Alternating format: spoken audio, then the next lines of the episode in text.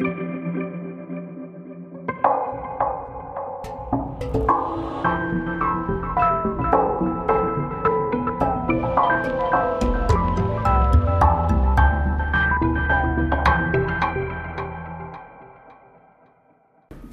liebe Hörer, herzlich willkommen zu einer neuen Folge unserer Art Talks Podcasts. Diesmal haben wir die Rollen vertauscht und nicht ich stelle die Fragen, sondern Lorenz Seidler mit seinem Kunstnamen Esel und wir befinden uns im Museumsquartier in Esels Reception. Ja, herzlich willkommen. Gleich vorab natürlich, was gibt es Neues in der Galerie Rudi Leb? Scheinbar findet die nächste Ausstellung in einem Kiosk am Straßenrand statt, zumindest wenn man der Ankündigung in Facebook glauben kann. Rudi, was hat sich in den letzten Wochen, nicht nur seit Corona, bei dir geändert? Also soweit äh, sind wir noch nicht jetzt Ausstellungen rund um einen Maroni-Prater machen, aber ich habe den äh, Galerieraum in der Kaiserstraße mit äh, Ende Juni 2020 jetzt geschlossen. Wir bespielen jetzt äh, künftig sogenannte Project Spaces, Projekträume. Und der erste Raum äh, befindet sich in der Ziegergasse 46. Mhm. Äh, das ist ein Raum, der nicht uns gehört, sondern wir machen jetzt Space Sharing. Der Raum gehört einem jungen Türken, der seinen Raum mit Kunst und Kultur bespielen will. Und wir haben uns über ein Netzwerk äh, gefunden und haben jetzt vereinbart, dass äh, die Galerie dort bis Dezember in Summe fünf Ausstellungen bespielen wird. Und die erste Ausstellung eröffnen wir am 15. Juli. Sie wird den Titel The Next Episode haben. Und das Bild, das wir für die Facebook-Einladung verwendet haben, ist von Verena Gotthard, einer jungen Fotografin, die noch studiert und die in Wien Fotos äh, gemacht hat, so in der Abenddämmerung Street Art Fotografie. Und das Foto ist von einem Maroni-Prater ähm, am Stadtpark äh, neben einer öffentlichen Toilette. Also wenn man jetzt einen nomadischen Lebensstil als Galerie sozusagen beschließt, ist es erst relativ ungewöhnlich und vor allem einen Haufen, äh, wenn nicht Nachteile, sondern zumindest sozusagen viel mehr Aufwand ein. Was ist für dich der Hauptfaktor, außer vielleicht laufende Kosten für Miete loszuwerden, dass du dir was antust, jedes Mal einen neuen Raum networken zu müssen? Naja, das war eigentlich das Ursprungskonzept der Galerie, keinen fixen Raum zu haben, sondern Pop-up-Räumen auszustellen. Und wir haben jetzt dreieinhalb Jahre äh, diesen fixen Raum gehabt. Und es macht schon auch etwas aus, ähm, zumindest in Wien, äh, wo man den Galerieraum hat. Und die Kaiserstraße ist jetzt nicht der Hotspot für Kunst und Kultur. Daher war die Besucherfrequenz, außer jetzt bei Vernissagen und Veranstaltungen, war sie eher gering. Und ein Project Space ähm, ermöglicht auch näher dran zu sein an, den, an der Kunst, an den unsere Künstlerinnen und Künstler machen. Und das sind ja eher jüngere Leute und das ist jetzt so vom, vom Konzept her eher garagenmäßig. Ich finde auch ehrlich gesagt, diese klassischen White Cubes inzwischen ein bisschen langweilig. Ich finde, man muss wieder ein bisschen mehr raus ins Leben gehen. Ich finde es ja relativ spannend bis mutig, weil prinzipiell versuchst du schon irgendwie Galerie neu oder zumindest irgendwie für die Gegenwart zu denken. Andererseits gibt es halt ein paar Kernfunktionen, die die Galerie vielleicht erfüllt. Wo würdest du sagen, sind die Hauptunterschiede von deiner Galerie, die ja immerhin inzwischen nach Galerie Rudi Leb heißt und anfangs ja auch eher quasi so ein Brand, das unaussprechliche Agard, wo du sozusagen, hat ich gedacht, hui, jetzt wird er ein bisschen konventioneller. Wo siehst du den Hauptunterschied sozusagen von deiner Galeriearbeit zu normalen Galerien? Ja, der Unterschied ist, glaube ich, dass wir eigentlich ein permanentes äh, Talentscouting machen und immer auf der Suche sind nach neuen Leuten, die Potenzial und Qualität haben. Und mein Fokus liegt ja auf der auf dem Sichtbarmachen von, von jungen Künstlerinnen, weil ich finde, dass immer noch Frauen eigentlich in der Kunst unterrepräsentiert sind und da gerade vor allem junge Frauen zu zeigen, weil äh, Künstlerinnen werden ja oft erst dann äh, berühmt oder bekannt, wenn sie 60 oder 80 sind. Wie die Marie Lasnik war ja auch schon ziemlich alt, wie sie endlich entdeckt wurde. Mein Animo ist, ähm, jüngeren Leuten schon in ihrer aktiven Zeit oder wenn sie raus aus der Uni kommen, hier Ausstellungsraum zu geben. Und was mich auch interessiert, ist natürlich, wie geht es oder wie kann man äh, junge Leute ähm, am Kunstmarkt entwickeln? Aber kannst du, weil auch hier sehe ich bei dir eine Besonderheit, du arbeitest immer wieder mit Kuratoren und Kuratorinnen, die sozusagen Positionen vorschlagen. Dadurch kommen immer wieder viele neue Positionen sichtbar werden. Aber kannst du damit nachhaltig aufbauen oder wie ergibt sich dadurch sozusagen ein Galerienprofil? Ja, indem man äh, bestimmte Künstler öfters ausstellt, mit diesen Künstlern dann auf Messen geht und versucht sie auch wo anders unterzubringen und zwar eben herauszufinden auch, ob bei den Künstlerinnen und Künstlern eine gewisse Nachhaltigkeit in der Produktion drinnen ist, welcher Engagement äh, sie selber haben, weil es ist natürlich bei den jungen Leuten so, dass sie oft selbst noch auf der Suche sind und nicht genau wissen, in welche Richtung wollen sie sich entwickeln. Es passiert uns auch öfters, äh, dass äh, junge Leute dann auch wieder sagen, sie wollen mit der Galerie nicht mehr zusammenarbeiten. Das ist äh, zu früh für sie, das stresst sie, obwohl ich jetzt als Galerist eigentlich den Leuten immer sehr viel Freiraum gebe und nicht verlange, dass irgendwas produziert wird, was sich besonders gut verkauft. Ich meine, ich sehe irgendwie so zwei Richtungen, in die sozusagen Künstler aufbauen gehen könnte. Das eine ist verkaufen, also sozusagen Sammler, junge Sammler, vor allem lokale österreichische Sammler im Idealfall aufbauen, finden, wie auch immer. Und das andere ist natürlich dieser internationale Kunstmarkt. Ich denke mal, das klassische, formerly known als Informationsgalerienmodell ist halt sozusagen Künstler in den internationalen Kunstmarkt hineintragen durch Beteiligung an internationalen Messen. Umgekehrt bei dir sehe ich wieder die Ambition, irgendwie neue Leute zu entdecken, äh, die dann doch wieder Kunst kaufen. Die Frage ist für mich, kann man sich das auf Dauer leisten? Weil im Endeffekt zahlen die immer nur bis zu einem gewissen Betrag und dann irgendwann ist halt das Budget nicht mehr erschöpft, weil es sich um keine Aktie am Kunstmarkt handelt, sondern halt einfach um einen Kunsthandelkauf.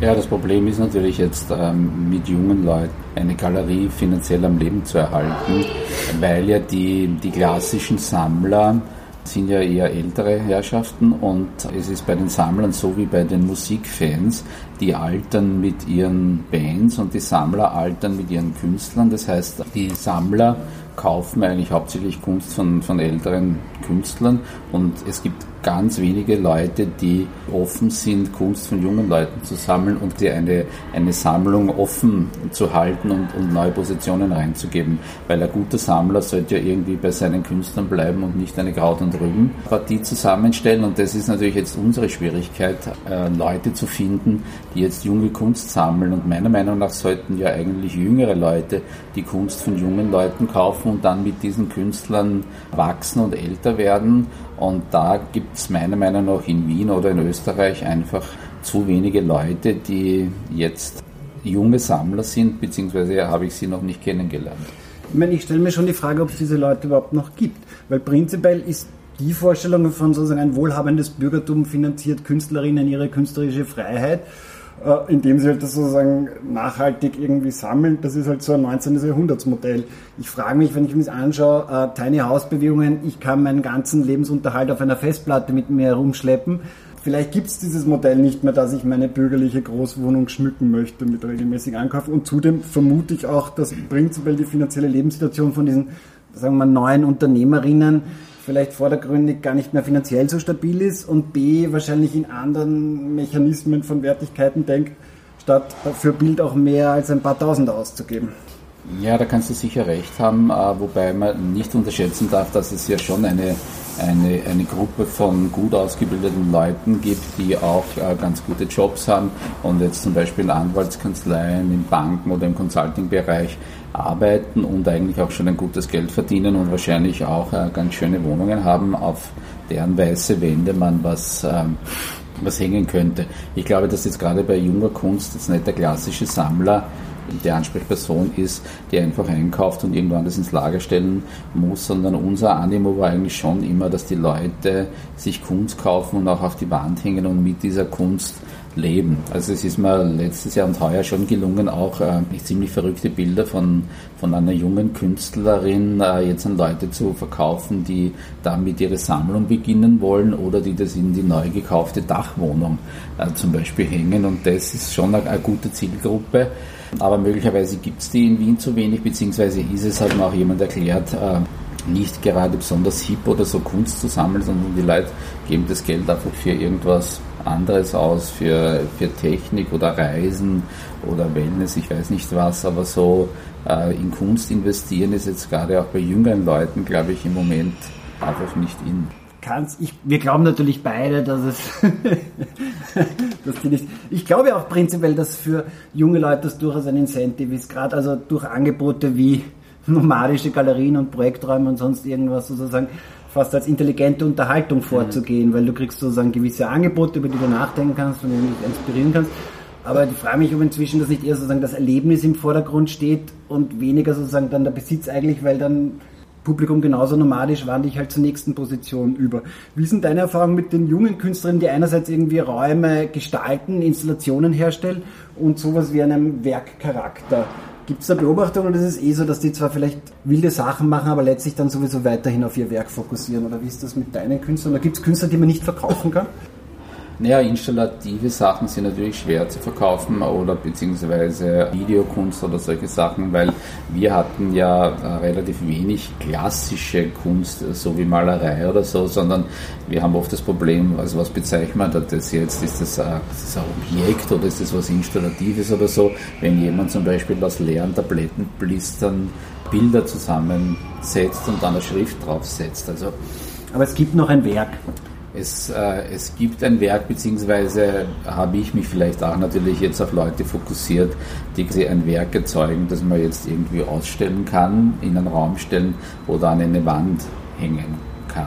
Ich mag schon selber auch Videokunst, aber das ist halt irgendwie schwer äh, zu verkaufen, beziehungsweise gerade bei Videokunst ist ja das quasi komplett im reproduzierbaren digitalen Zeitalter macht man sich einfach eine Kopie oder wenn ich den Film auf, auf Vimeo oder YouTube veröffentliche, warum soll ihn dann noch jemand kaufen? Weil das mhm. ist ja dann so und so schon allgemein gut. Das ist in dem Bereich ein bisschen eine Schwierigkeit, ja. Wie viele Künstler gibt es, mit denen du sozusagen fix arbeitest? Und ich nehme mal an, es gibt dadurch vor allem durch die Zusammenarbeit mit Kuratorinnen, das ist übrigens sehr lobenswert herauszustreichen, gibt es wahrscheinlich eine sehr starke Fluktuation von anderen Künstlern, die du vielleicht dann sozusagen im Laufe der Ausstellung verkaufen würdest, aber nicht nachhaltig. Also wie viele Künstler hast du sozusagen, die du, mit denen du regelmäßig arbeitest? Naja, wir haben sogenannte Gallery Artists, das sind eigentlich welche, mit denen wir versuchen, nachhaltig länger zusammenzuarbeiten, öfters Ausstellungen zu machen, ähm, sie auf Messen mitzunehmen. Und äh, ich glaube, oder künftig wir den Fokus ein bisschen mehr auch legen auf diese Artists, die wir jetzt collaborating with nennen, weil gerade in diesem Project Space zum Beispiel werden wir ja wahrscheinlich wieder viel mehr Leute kennenlernen äh, und die kann man jetzt auch nicht gleich als Gallery Artists äh, okkupieren, beziehungsweise können wir als kleine Galerie das eigentlich dann gar nicht leisten, äh, für so viele Künstler, die jetzt irgendwo vielleicht auch im Ausland auf Ausstellung oder was unterzubringen, sondern das muss man sagen, wir gehen ein Stück des Weges mit denen gemeinsam in diesem, in diesem Projekt oder suchen jemanden für eine Messe aus. Ähm, diese, diese fixen Künstler, glaube ich, dass ähm, das wird sich auf Dauer nicht machen lassen, sondern meine Verträge sind auch eher so, dass wir sagen, wir arbeiten mit den Leuten sechs Monate zusammen und wenn es passt, verlängert sich das wieder und wir arbeiten in Wien zusammen. Jetzt eine österreichweite Vertretung von Künstlern ähm, habe ich gar nicht gemacht. Ich will auch meine Künstler nicht einengen und wenn sie jetzt noch eine zweite Galerie in Salzburg oder in, in Klagenfurt haben oder so, dann sollen sie dort ausstellen. Das heißt, du initiierst Ausstellungen, wo teilweise auch neue Künstlerinnen dazu kuratiert werden. Mit denen hast du dann sozusagen eine Art Testphase. Die ja. Ausstellung dient jeweils sozusagen äh, direkte Verkaufssituations- und Möglichkeit und dann schaut man weiter, wie es ja, weitergeht. Ja, das ist auch ein Werkvertrag eigentlich jetzt für eine Ausstellung oder eben über einen bestimmten Zeitraum. Also ich habe letztes Jahr eine Ausstellung gehabt mit, mit Künstlern von der Angewandten und da haben wir das auch alles durchgespielt. Als, es war ein Seminar, wir haben Verträge gemacht, sie waren sechs Monate dabei, wir haben was verkauft, wie funktioniert Aufbau, Abrechnung und so weiter.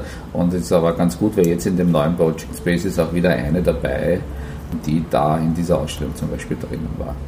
Jetzt hast du angedeutet, ich glaube, die Location, wo die nächsten Ausstellungen stattfinden werden, gehört einem ähm, also eine, türkischen eine. Unternehmer oder so? Nein, nein, das ist ein junger Türke, der einfach Interesse an Kunst hat, aber jetzt keinen, keinen Zugang in die Kunstszene hat. Und, und die, unsere Win-Win-Situation ist, dass ich ihm quasi Künstler und Ausstellung bringe und er hat den Raum, den ich jetzt nicht habe. Ähm, ich stelle mir es halt ganz interessant vor, wenn halt wirklich Leute sozusagen dann sich damit auseinandersetzen, die nicht vom Fach sind. Mhm. Wie weit siehst du Kunst als eine Art Fachdisziplin, weil es ja doch irgendwie um sehr spezielle Praktiken geht? Oder andererseits, wie weit ist es tatsächlich für alle da? Oder wie sind deine Erfahrungen mit sozusagen neueren Zielgruppen oder mit Zielgruppen, die sie gar nicht als solche sehen?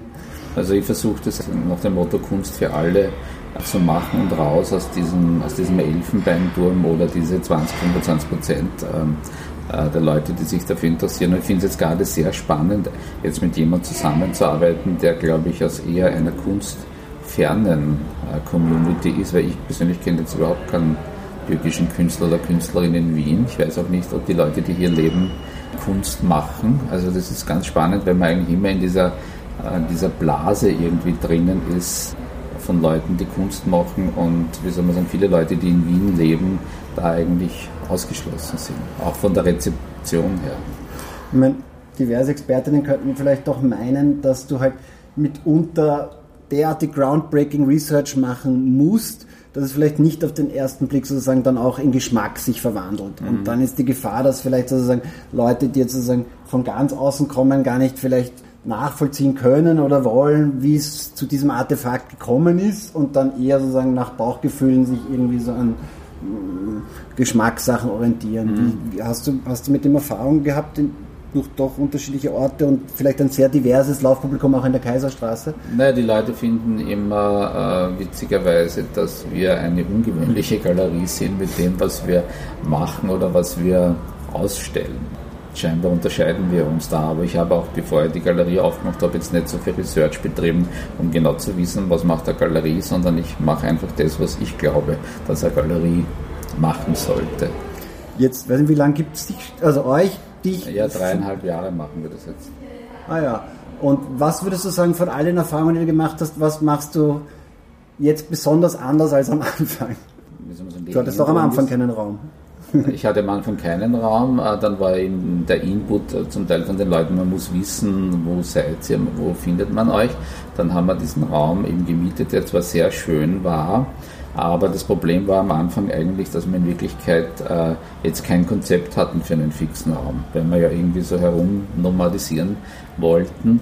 Und es hat eine Zeit lang gedauert, ähm, eigentlich zu finden, worauf will man sich fokussieren. Und das ist seit letztem Jahr eigentlich, wo ich gesagt habe, ich fokussiere mich jetzt auf junge Leute und ich fokussiere mich besonders auf Frauen. Versuche äh, hier Themen abzuarbeiten und ähm, ihnen eine Plattform zu geben. Und da bleiben wir drauf, weil ich glaube, dass man als Galerie immer ein Profil entwickeln muss, ist es alles oder nichts, funktioniert nicht.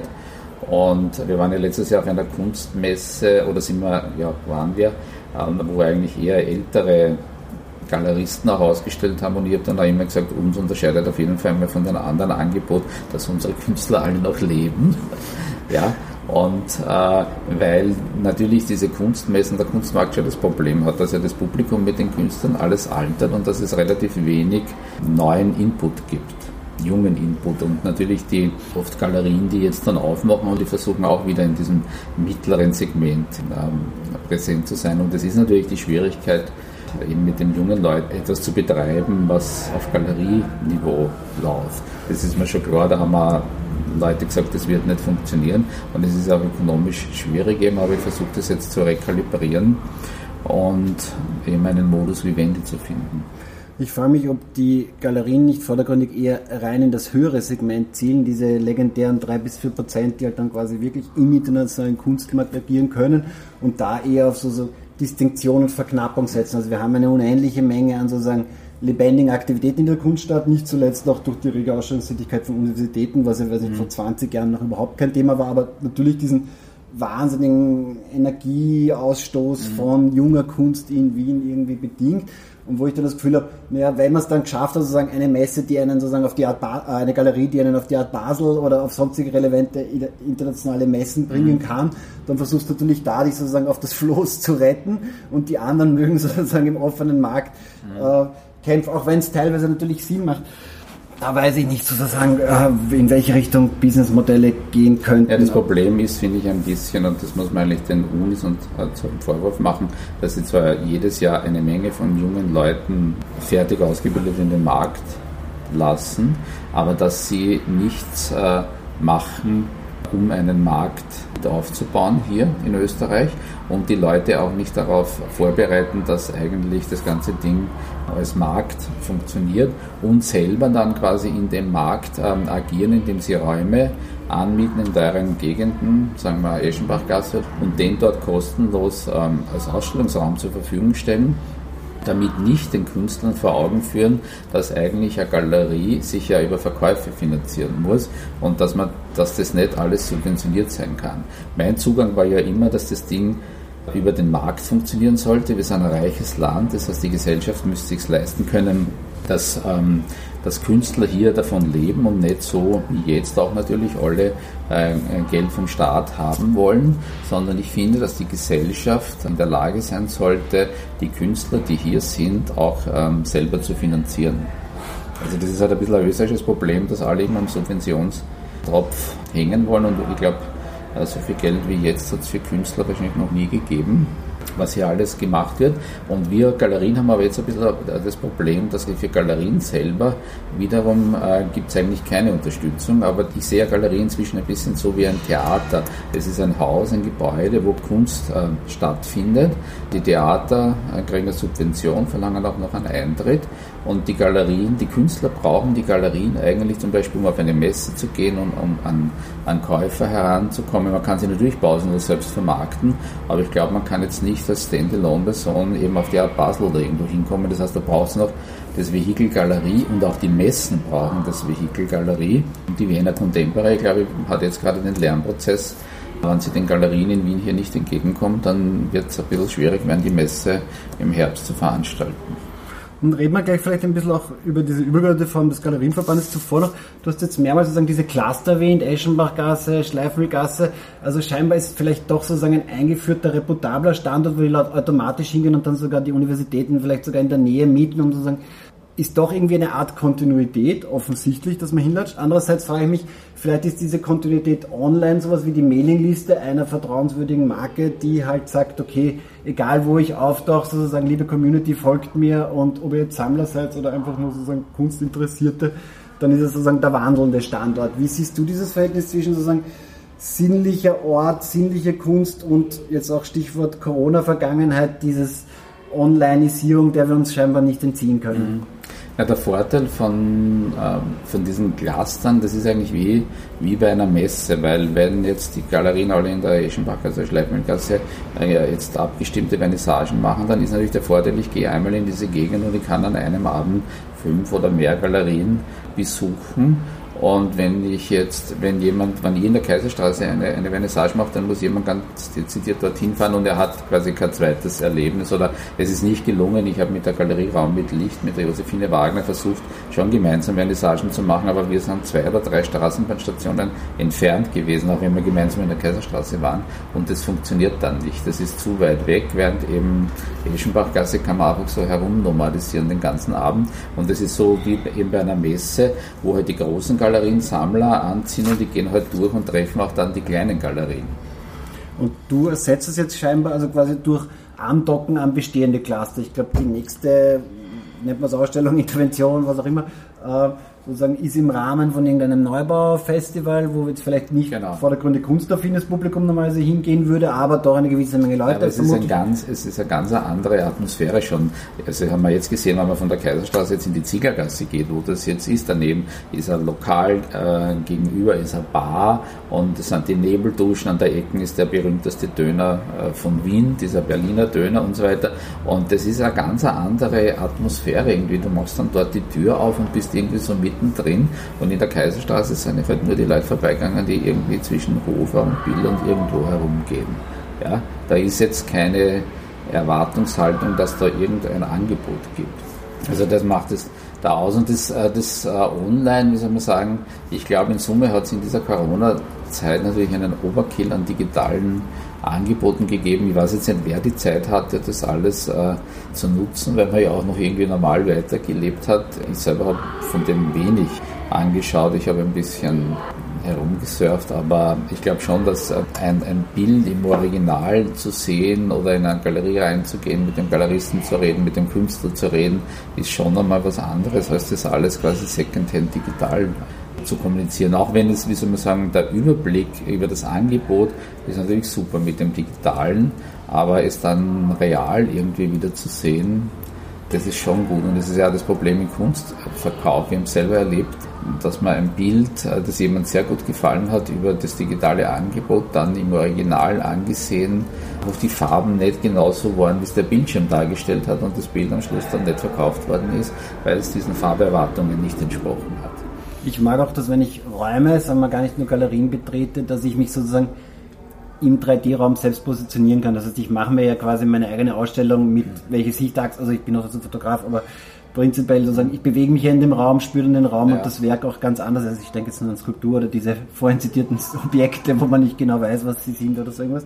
Ähm, was ich noch nachfragen wollte zur Galerie, einerseits, die, manchmal kommt es ein bisschen doppelt zu mir vor, weil irgendwie erinnert es mich an den, da bin ich zu spät geboren, aber an diesen Informationsgalerie-Diskurs, sozusagen, wir sind die Galerie, in der ich eh nichts verkaufe, aber hauptsächlich sozusagen Kunst vermitteln.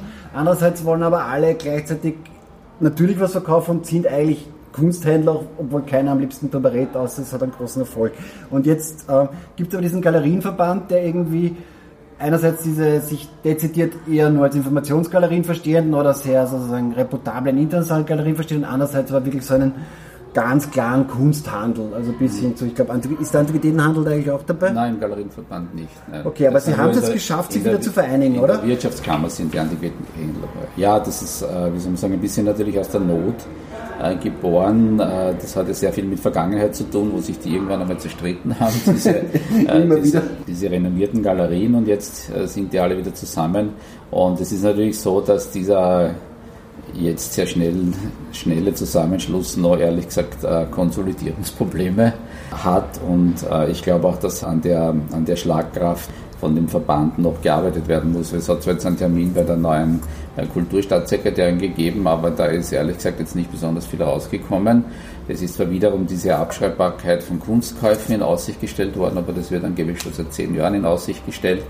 Und die Forderung, die der Galerienverband hat, äh, hatte, dass, ähm, dass es ein Ankaufsbudget gibt, damit die, die Bundesmuseen oder Landesmuseen was ankaufen über Galerien, damit die Galerien quasi indirekt auch eine Förderung äh, kriegen. Also dem ist nicht entsprochen worden, sondern da sind wir quasi weitergeschickt worden.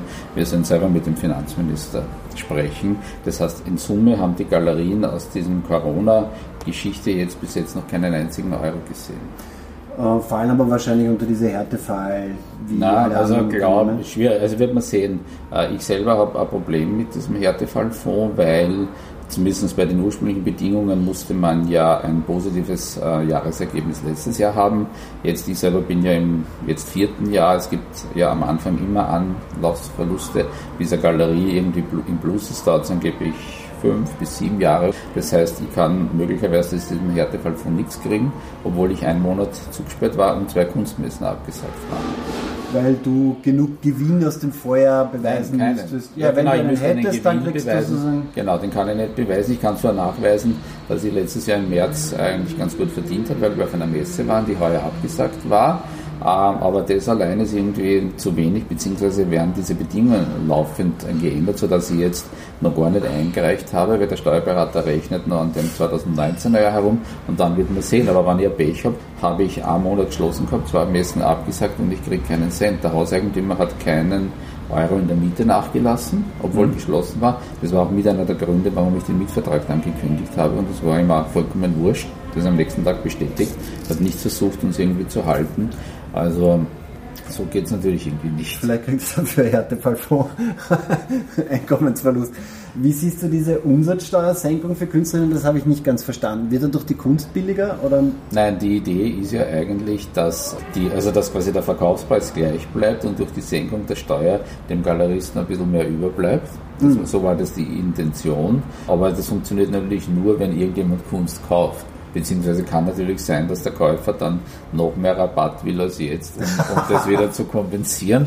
Und dann bleibt jetzt da äh, nichts über eigentlich. Aber das war, das war eigentlich die Idee dahinter, quasi, dass das, so wie es bei der Gastronomie war, eigentlich jetzt einmal in den Unternehmen bleibt und nicht als Rabatt weitergegeben wird. Was würdest du sagen, ist jetzt für einen neuen Käufer, den man doch irgendwie versucht zu finden, so ein Einstiegspreis? 500 und 2000 Euro. Das ist so, wo man sagt, okay, da, das ist es ja, mir wert. Ich habe das letztes Jahr an der einen Messe gesehen, wo es 2000 Euro irgendwie die Schwelle für junge Kunst war. Welche Faktoren glaubst du würden dazu führen, dass jemand sagt, oder was muss eintreten, dass jemand sagt, hier 20.000? Das glaube ich kann nur übers Ausland irgendwie funktionieren. Da gibt es ja diesen, diesen Maler aus Wien, der ja den Strabag Award äh, gekriegt hat und der eine Galerie in Chicago hat und dessen Arbeiten letztes Jahr in Wien 700 Euro gekostet haben und auf der Art Basel Miami um 40.000 verkauft worden sind. Entweder ist es der Galerie in, in Chicago gelungen, den so gut zu, zu positionieren, dass das funktioniert hat und das geht ähm, scheinbar nur über, über internationale Galerie. Es ist ja auch so, haben ja auch Wiener Kunsthändler erzählt, dass ja oft Leute aus Wien, die Kunst sammeln, nicht das hier kaufen, sondern sie kaufen es dann über New York zum Beispiel. Ja, das heißt, es wird relativ viel Geld auch von ausländischen Galerien aus dem Wiener Markt abgesaugt, indem es immer natürlich renommiertere Galerien gibt als die eingesessenen Einheimischen. Und es ist dann einfach halt auch, wie soll man sagen, für Selbstwertgefühl toller, wenn ich sagen kann, ich habe das, weiß nicht, beim Gegoschen oder irgendwo gekauft. Na gut, du hast dann schon das Next Level, du zahlst halt ja, dafür, ja. aber du hast halt quasi einen ja, Aktienwert, der bereits sichergestellt genau, ist. Für die renommierteren Galerien, das betrifft mir jetzt nicht ein Problem ist, äh, eben, dass, dass Wiener Sammler von ausländischen Galerien umworben werden und die dann ihr Geld quasi über die ausländischen Galerien ausgeben und nicht jetzt in Wien kaufen. Und dann kommt dann noch der Sekundärmarkt Auktionshäuser dazu, wo dann ja. zwar ein bisschen folgerecht da ist, aber sonst. Ja. Ich, ich finde es ja persönlich problematisch, muss ich ehrlich sagen, wenn jetzt ganz junge Leute ihre Arbeiten schon ähm, in Auktionshäuser. Ich finde, es sollte sich einmal ein Preis im Galeriensektor bilden. Genauso finde ich inzwischen diese Charity-Auktionen ziemlich problematisch, weil es gibt äh, auch eine Sammlerklientel, die kaufen nur bei Charity-Auktionen, weil sie da ja wiederum 50 Prozent vom Kauf von der Steuer absetzen können und kaufen dann nichts in den, in den regulären Galerien. Und jetzt hatten wir auch die Diskussion, dass schon wieder die nächsten Charity-Aktionen organisiert werden. Ich habe mit meinen äh, Künstlern heuer vereinbart, dass wir keine Arbeiten zur Verfügung stellen. Vielleicht noch abschließend, auch wenn das quasi natürlich einerseits die große geheimnisvolle Frage ist, was fasziniert einen an Kunst oder was interessiert einen am meisten, weil das ergründet man meistens erst, während man sieht irgendwie. Aber vielleicht anhand einer Position von deiner Galerie, mit der du länger zusammenarbeitest, welcher Aspekt erwischt dich am ehesten an Kunst? Oder gibt es irgendwas, was dich besonders interessiert? Oder vielleicht ist es sogar, keine Ahnung, ein Medium oder eine Technik oder eine Herangehensweise? Nein, ich finde eigentlich immer spannend, Probleme dann lösen oder, oder Materialien verwenden, um daraus ähm, Kunst zu machen. Also einerseits zum Beispiel diese Tablettenblister-Geschichte oder auch, ich habe eine Künstlerin, die hat aus dem Material aus dem eigentlich der Zahnersatz gemacht wird, äh, hat die ein Kunstobjekt gemacht. Und das hat mich immer an Künstlern äh, fasziniert, dass es einfach ähm, andere Herangehensweisen jetzt an Problemstellungen gibt oder andere, andere Denkweisen als jetzt der normale Mensch. Das ist, glaube ich, schon für, für eine Gesellschaft ähm, auch wichtig, dass es unterschiedlichste Inputs gibt, dass es quasi so diesen 360 Grad äh, Zugang gibt zu Problemlösungen. Und mit diesen äh, 360 Grad in Stereo ja.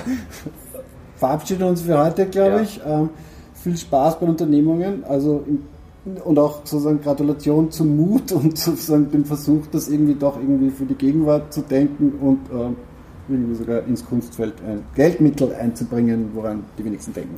Herzlichen Dank, Rudi Leb oder mir. Ich hoffe, wir sehen uns am 15. Juli in der Zieglergasse 46. Oder auf Esel.at im Kalender. Ja, genau. Obwohl, dieses Woche Fest, glaube ich, ist sozusagen geladene Newsletter. Also besuchen Sie die Newsletter-Galerie und sichern Sie sich Ihren Prosecco. Ja. Ähm, okay, danke. danke.